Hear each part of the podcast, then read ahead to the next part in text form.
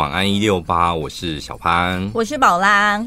如果你最近有长痘痘的话，可以看一下。你先帮我看那个眉眉间眉间眉间心肺功能啊，肺心肺，所以心肺功能这是怎么操心？是不是？没有，就可能肺功能最近也不好吧。哦、如果你心没问题，就是肺啊。肺最近也还好啊。好，那额头呢？额头是压力大，脾气差。是吗？你看，嗯、我们两个最近脾气差到一个不行。可是真的相由心生哎，像我们两个都是长额头的，嗯、好像是，好像是操劳那一类的，没睡好，操心用脑什么的。哦，是哦，长在脑就是用脑，是不是？知道哎，我是顺着你的话讲的、啊。然后鼻头就是讲就桃花，烂桃花有，有啊。以前我们只要看到有人鼻头长痘痘，我们就说：“哎、欸，你最近有烂桃花，小心哦。”很准，真的很准。还好哎，我烂桃花那么多，你鼻头没有长啊？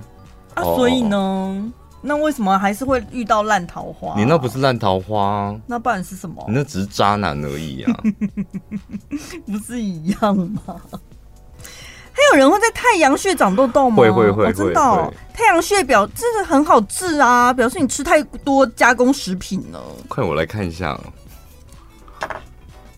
鼻头消化系统，哎呦，他怎么都没有讲一些怪力乱神的、啊？鼻头就烂桃花、啊，脸颊脸颊就是苹果肌，大概这个位置，哦、就你的肺跟你的肝，肺有这么多地方哦，每哪里都是肺。对，下巴下巴长痘痘就是内分泌哦，所以女生有时候生理期的时候会。然后唇边就是便秘。宿便太多，哦、来喽！最重要来了，男生要仔细听喽。好男生人中吗？鼻翼哦，最容易长粉刺的地方。鼻翼如果长痘痘，我跟你讲是什么？你的生殖器出了问题哦。哇！生殖器出问题，因为因为这时候在开车，然后老婆就立刻看老公说：“莫怪。”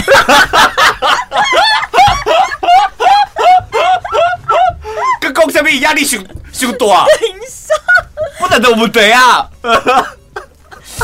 男生压力好大，如果你这时候你鼻翼长痘痘怎么办？而且生殖器是对啊，好直接的地方，不是生殖系统，是生殖器耶。是啊，是讲生殖系统啊。啊，反正就是那里呀、啊。有吗？有人鼻翼长痘痘的？是不是最近那个啊太糙了，使用过度还是什么？过度跟不过度，或是不知道。先定南瓜籽油吧。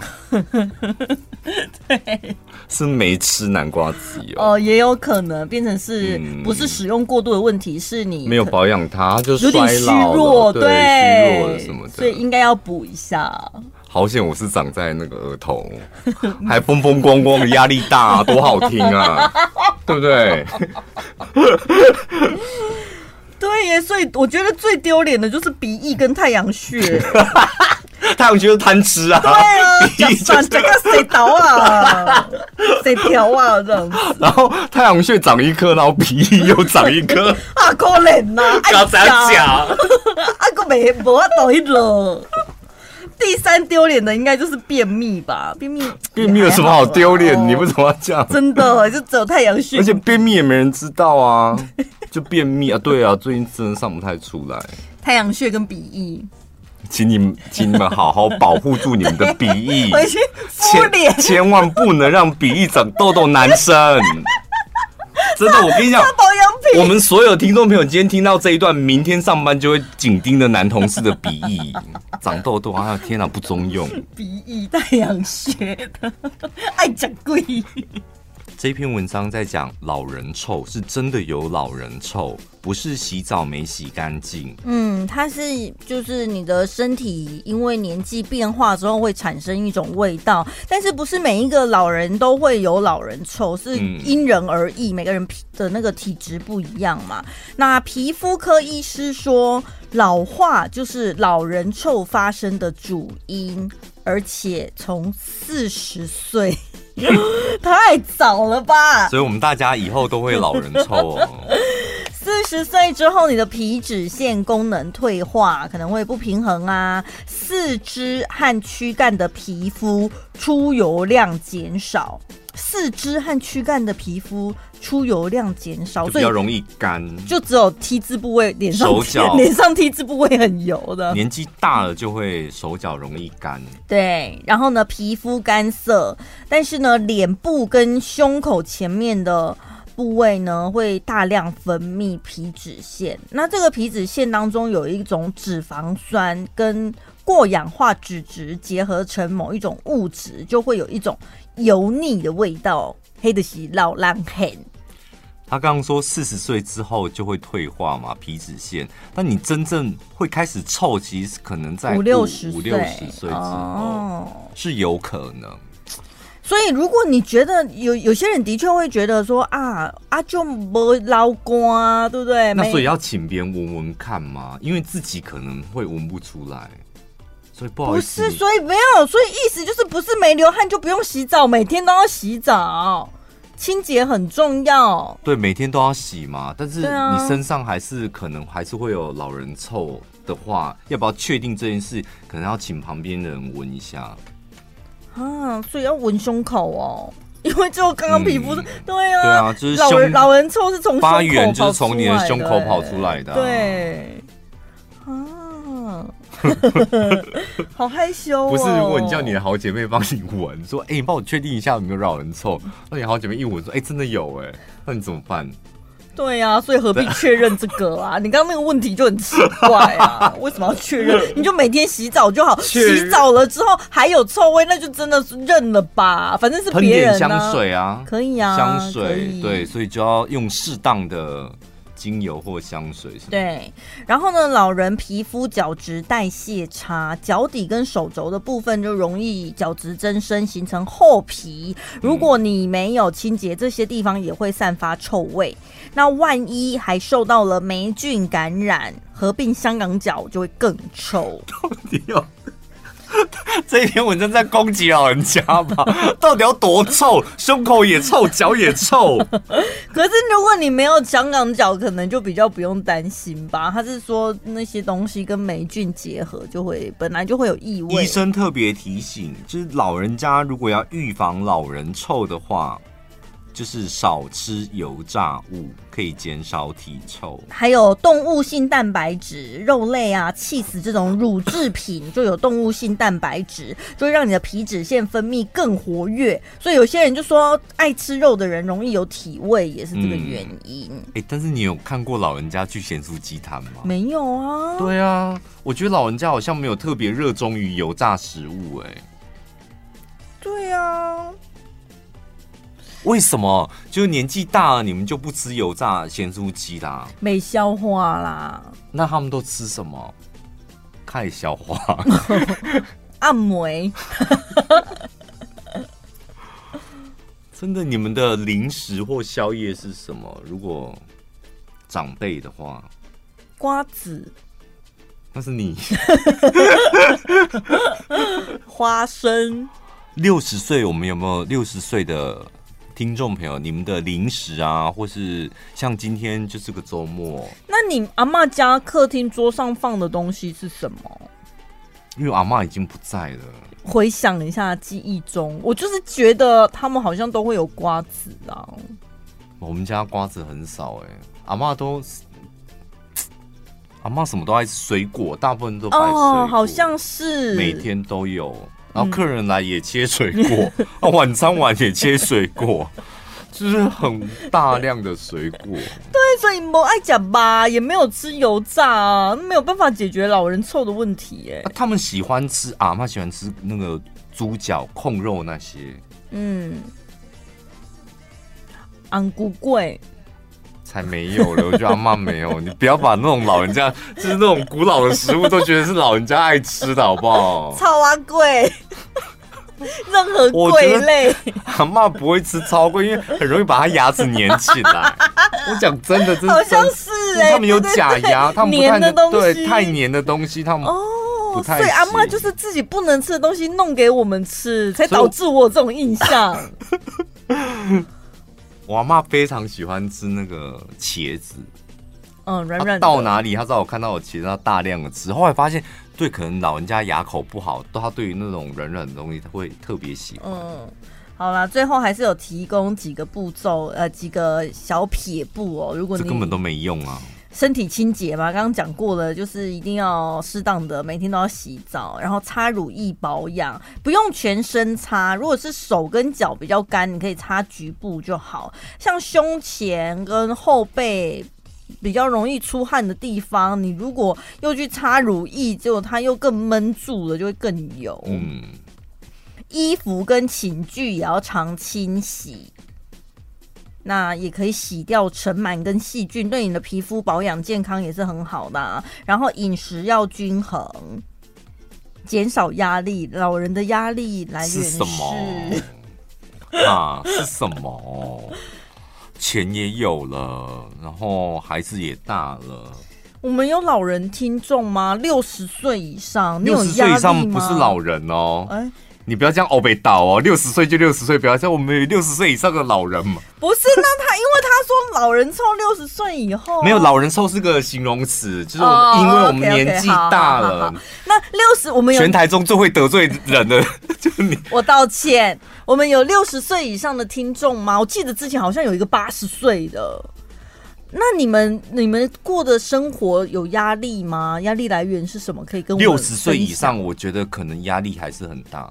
六十岁左右，嗯，因为一定还在职场，嗯，大部分的人，那七十岁以上会有压力我觉得七十岁我比较，七十岁你们应该比较没压力的吧？但好巧不巧，就是七十岁的听众朋友不会听我们节目了。会不对疾病的压力，对死亡的压力，会吗？身边好友一一离去的压力。子女不孝的压力我，我觉得他们本来没压力的，听你讲完之后，压力都来了。你这个很会泼人家这种冷水。我我刚刚想说七十岁，对你已经钱也不在乎，就是基本上你该花钱能花钱就那些，那孩子也不需要你操心。你刚刚一讲，我整个压力都来了。我跟你讲，因为我之前有一个朋友，他是有脚臭。嗯，但我觉得脚臭的朋友没关系，就是我们尽量不要去要脱鞋的地方，或者是我们彼此去对方家里的时候，就是脱鞋第一件事情就是赶快去洗脚，就可以去避免掉那个脚臭的问题。我跟你讲，脚臭是用水都洗不掉。本人我经历过长达一年的脚臭，非常可怕。可是为什么？我不知道，就可能是我。鞋子的关系，还是可能是穿的某一双鞋子影响，我不知道。我长达一年非常臭，非常。然后那个臭是我回到家立刻洗脚，然后洗完脚我再闻它，没有味道，是立刻闻没有味道吗？大概过十分钟，味道又出来了。哟，我觉得那时候是你的脚中邪，我鬼附身什么的，可能是身体，就像你讲，身体哪里出问题。真的，那时候真的臭，而且那个臭是很可怕。我穿鞋子，它那个臭味会，还有穿袜子哦，它那个臭味会经由我在踩走路的过程中，好接好接，它的气味会喷出来。我不可能，我觉得那个一定是真的。你那时候生病，或者是怎么了？脚怎么皮肤不好或什么？脚很嫩哦，但它很臭，真的很臭。然后我后来就是。当然，就把那个鞋子，我印象很深刻。我那时候买了一双鞋，真的不要买太烂的鞋。嗯，就那双鞋，我真的就把它丢掉。嗯，第一件事就先丢，没有好，就先丢那个鞋子。你知道我去丢那个鞋子的时候有多夸张？已经绑在垃圾袋里面了，甩进那个子母车的时候，它那个脚臭味道还窜出来。哎呀！然后我不知道后来是怎么好的，可能经历了一年之后它才好的。然后我就完全没有脚臭。好，反正我是没遇到脚那么臭的人，但是我是说，如果朋友有脚臭，你就可以赶快去洗脚。但是如果这个朋友他是有口臭的话，嗯、朋友在一起就是一定会一直聊天呐、啊。那口臭问题真的是很会，就聊天的时候用手把嘴巴遮住啊，就这样子啊，对啊。你的脚臭都可以从下面串起来了，你以为区区几根手指头挡得住那口臭吗？还是口臭就应该在家里？就你觉得自己口臭的话，今天应该就要立刻回家。不是，我是说，如果真的你的好朋友，哎，你真的跟他什么都很处得来，可是他就是有口臭，你不可能因此不交这个朋友吧？怎么办？我觉得朋友都还好，因为毕竟也不是什么天天见面，那偶尔就是出来一个礼拜一次好了，算很频繁了吧？嗯，一个礼拜一次，我觉得不会影响到我们的友谊耶。嗯，但如果但聊天的时候就是一直很臭很臭这样，不会，我觉得这个这个我是可以接受的。一个礼拜一次，我觉得是可以接受。嗯，我大部分的朋友都一个月甚至更久才见一次面，所以口臭这个我觉得我可以。那朋友不就是讲话会直来直往？你会直接说：“哎、欸，你有口臭。”我不敢，就是针对这种东西，我是往往我在我朋友圈是算很这方面我是很孬的。是顾及你的颜面还是他的颜面？就是我我会觉得很尴尬，就是他尴尬我也尴尬。重点我不尴尬，就是我我我会因为他尴尬而尴尬。哦，对。所以你觉得朋友没关系？朋友，但是我是很会那种，就是透过另外一个朋友去告诉他。你就是推别人去死啊？不是，就是一群好朋友，大家有各自的角色啊。哦，就有一些就属于那种。你知道，可能大侠或者什么贱婢型的贱婢型，你知道吗？贱婢型的，就是你叫他做什么，他会去做的。扮黑脸啊，讲实话，这样我很尴尬。说不会，不会很尴尬，你就去跟他讲就对了，是为他好。我说真的吗？好，我下次再跟他讲。有有这种朋友，有吧？就是有那种贱婢型的朋友啊。可是，但如果是另一半呢？另一半就没关系，直接讲了吧，一起一起一起想办法。对，因为毕竟你们要拉鸡的。我觉得比较痛苦的是双搭主持人，像我们两个这样。嗯，我就经历过了啊。我现在回想不起来，我到底怎么熬过。我现在回想起我那段脚臭的日子，我真的很佩服我自己，我到底是怎么熬过来？因为我经历了很多次的很惊险的危机，譬如说去按摩。你要脱鞋吧，铁定要脱鞋的、啊。嗯。然后我之前我那那一阵子我喜欢去的那个按摩，它是没有泡脚的。嗯。有泡脚，其实你经历过泡脚那一段，对，就没关系。它是没有泡脚，直接到那个包厢里面。哎呀。然后我那时候那一阵子的脚非常容易出汗，就是我不知道为什么，就是反正就很臭，又很多水这样，所以我就会到包厢，我就立刻把鞋子脱掉，袜子脱掉。然后我以前是去篮下，你知道篮下现在已经倒了，然后是地毯，就用脚用地毯 把我的脚吸干，好没自信！我那时候真的好没自信哦。还有一次，我们跟同事去吃，我忘记是日本料理还韩式料理，然后刚好我一到现场，我真的是傻了。他们定的那个位置是榻榻米那种，要脱鞋那种。然后坐进去，我想说，然后从头到尾我吃的战战兢兢，好险，因为可能是我烧肉味道比较重，嗯，然后我就想说我，我我的脚臭味好像跑出来了，嗯，就那一顿饭我也吃的战战兢兢的，我真的不知道我那一年是怎么熬过来的。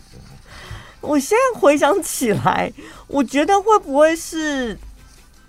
呃，人的身体随着年纪，可能某一段时期荷尔蒙作祟还是什么，你可能就会某有一些部分症状。因为我好像也是有一段蛮长的时间，有什么臭？不是，我不知道有没有臭，就是我回家鞋子脱掉，然后袜子脱掉的时候，会觉得嗯，好像脚底板湿湿的。哦。我到现在，因为经历过那一年，所以我晚晚上我回到家都有习惯会闻我的味，闻那个袜子，嗯，就确保哎、欸，我的脚是香的，只是没有味道的。对，我就是好险，真的好险，我的脚臭，它有那一年它有自自然痊愈。哎呦，这段讲完之后，后面好适合接那个除臭袜哦，或是天堂喷雾，我觉得它喷脚，它喷脚也很有效。对对对对对。有一个耳鼻喉科的医生，他说呢，他接到一名女病患，一来就跟他讲说，医生，我已经连续鼻塞超过十年了，右边的鼻子塞住了十几年，嗯、感觉就很像有一个超大的鼻屎卡在鼻子里面。他有这么说吗？有啊，他说感觉，嗯嗯啊，可是我真的怎么样抠都抠不到哎、欸。啊，我看过其他医生呢，医生是说有鼻中隔弯曲跟鼻窦炎，需要开刀治疗。但因为我不想，我不敢开刀，所以才又换了这个医生，嗯、想说啊，你可以帮我看看到底是怎么样吗？然后呢，医生就听一听之后就想说，嗯，好，不然我来帮你看一下好了。他就用内视镜仔细的检查他的鼻子，发现，哎、欸，真的有一个超大鼻屎、欸，哎。超等下在哪在哪里？应该是在鼻腔里面。对，那那那里为什么会有鼻屎啊？就因为他刚好，他就是前面的医生也没乱讲，他真的有鼻中隔弯曲，所以可能卡住，他就掉不出来。哦、所以反正他就是帮他上了麻药，花了整整二十分钟才把那一大坨给他挖出来。你可以不要用这种陈太太的口气讲这种新闻，就耳上加恶。哎、欸，足足有两公分这么大哎、欸，两公分差不多。我拿我还特别拿直尺起来看两公分到底多大，大概是五元硬币了哎、欸。我觉得大小都还好，就是反正发现了挖掉就好，放了十年，我的天。你你你有闻到香味过吗？然后你你一个鼻孔这样呼吸十年，这样你可以啊？所以就是忍无可忍了才去看医生呐、但是我觉得这医生会分享这个案例，是说他处理完了之后，看到那个患者脸上的。心的表情，它是非常有成就感的。嗯、我觉得大家应该都有鼻塞过，应该可以理解那个哇，鼻子突然畅通，嗯，对，那个舒服的感觉。而且你想想看，它是十年，长达十年呢。但也没动手术，就上了点麻药把它挖出来，这样。真的，我会觉得，如果你真的有什么问题想要解决，人家说什么货比三家不吃亏。嗯，因为我之前想要矫正牙齿的时候啊，我找的第一间诊所是。小时候我弟弟已经先去找正过的诊所，嗯、所以我就会觉得哦，那这诊所很有经验，而且我看我弟弟弄得好好的，应该没问题。嗯，所以我就先去咨询了。一去了之后，他就立刻说：“你这必须要拔牙，而且一口气要拔四颗。”嗯，那我想说，为什么他跟我讲的感觉很像不是？量身就是仔细检查，看你的状况该怎么处理，嗯、很像是制式化的感觉，就是不不管谁来矫正，就是先拔四颗牙再说。嗯、那因为我自己很清楚，我已经拔掉三四颗智齿了，我后面的牙齿都已经拔掉了，应该空间很大吧？为什么我还要再拔前面的全齿？就没道理，一个人嘴巴这么小的话，长这么多没用的牙齿干嘛？所以，我就是太不甘心了。我跟这女病患一样，我就是很不想要拔牙，所以我才又另外找了一间诊所。还好我有做这件事情，因为那个诊所一看就说：“哎、欸，这不需要拔牙，因为你后面空间很大，把牙齿往后推就好了。”跟你想的一模一样。我真的很庆幸，还好我没有就是觉得，因为大家大部分会觉得说医生是专业的。对啊，而且我我我个人就是很讨厌货比三家的那种，因为我觉得好浪费时间。然后基本上我也是抱持的那种，相信专业，就买东西，然后看医生也是，看医生我也是有吃过亏啊。嗯，所以虽然当然专业是专业，可是我觉得自己是不是多少也是要有一点点懂得思辨。因为我有一次是扁桃腺化脓，然后我去诊所看，他说感冒，然后就吃了一个礼拜、两个礼拜药都没好，就我症状都还是一样啊。嗯然后后来就是同事介绍去某一间医院找某一个医生，然后就一去，然后他就是照完内视镜，照完之后，然后就说哦，扁桃腺化脓这样，嗯，然后就这样就可以了，然后就开给我一颗药。我之前那个诊所，我是不夸张，那我起码每天吃八颗药吧。他就开给我一颗，然后我还跑去问医生说：“哎，医生不好意思，是这样子吗？一颗吗？”他说：“对，那一颗就可以，一定要吃完。”嗯，吃完就好了。没有吃完，三天就好了。三天。我觉得是不是因为医生他们也知道，他们一穿上那个白袍，代表的就是专业。嗯。他就算不知道怎么医你，他也得硬想个办法开一个药给你，所以他就不知道怎么医你，所以嗯，开八颗多吃一点，总会有一颗吓唬你，把你的病吓跑这样，或是总有一颗药会中吧。但是对啦，这种经验就是真的也不要再拖。嗯、如果不好啊，或你觉得不太对劲的话，其实可以寻求其他的帮助试试看。嗯，这个女生她得到了一个金氏世界纪录，就是打嗝。那打嗝怎么破金氏世界纪录呢？就是她的分贝，她打嗝的分贝可以高达一百零七点三，一破一百，你就会觉得哦，好像很大声，对不对？比再比喻给你听哦。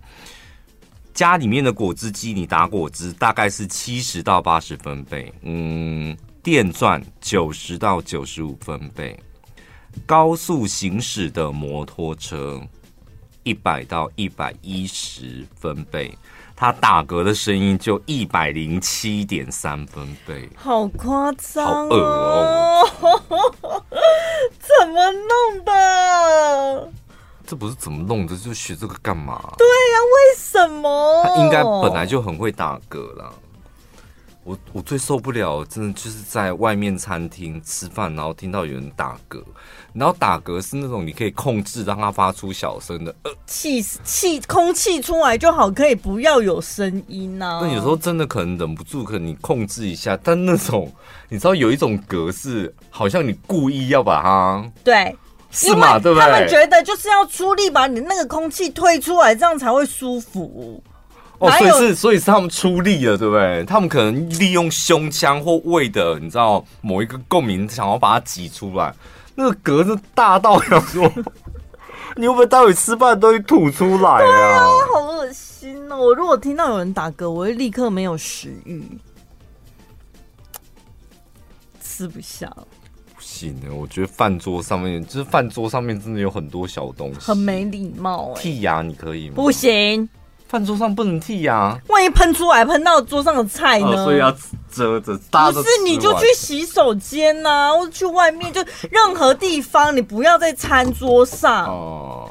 剃哦，你哎、欸，你要求也蛮多的哎，因为我都是吃东西吃很慢那个啊，哦、我就还没吃完，然后旁边打嗝打嗝剔牙剔牙，我就我就很吃亏，剔牙然后没有那个没有牙线，然后哎、欸，我以前我我身旁我们真的有一个朋友，他很会用食指抠牙。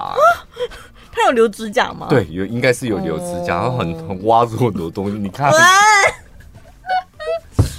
然后吸牙齿的什么，整桌都在进行这些活动，只有我还在那边吃 啊！不会啦，可是如果你遇到这种吃饭习惯，你下次应该就不会再跟他们吃。对对，最怕就是喜宴呐、啊。但是饭桌礼仪真的是要。强迫自己，我真的觉得这有时候是都市人跟乡下人的差别。怎样？这话不行吗？不是，我就是不管你是哪里人，我真的觉得那是可以改的。因为我们我就有遇过有些人，以前跟他吃饭的时候，明明就是感觉不会被冒犯，不知道。年纪稍长，还是到某个时时候开始，他现在开始变成吃饱会吸牙齿哎、欸，我觉得怎么走走回头路？什么意思？以前还比较好，是年轻的时候爱面子还是怎么样？这跟爱面子哪有关系？这就是一个礼貌啊！不知道啊，谁快点写给我看？我觉得好像我认识你在讲我，快点偷偷写，后面这里不会有人看到了。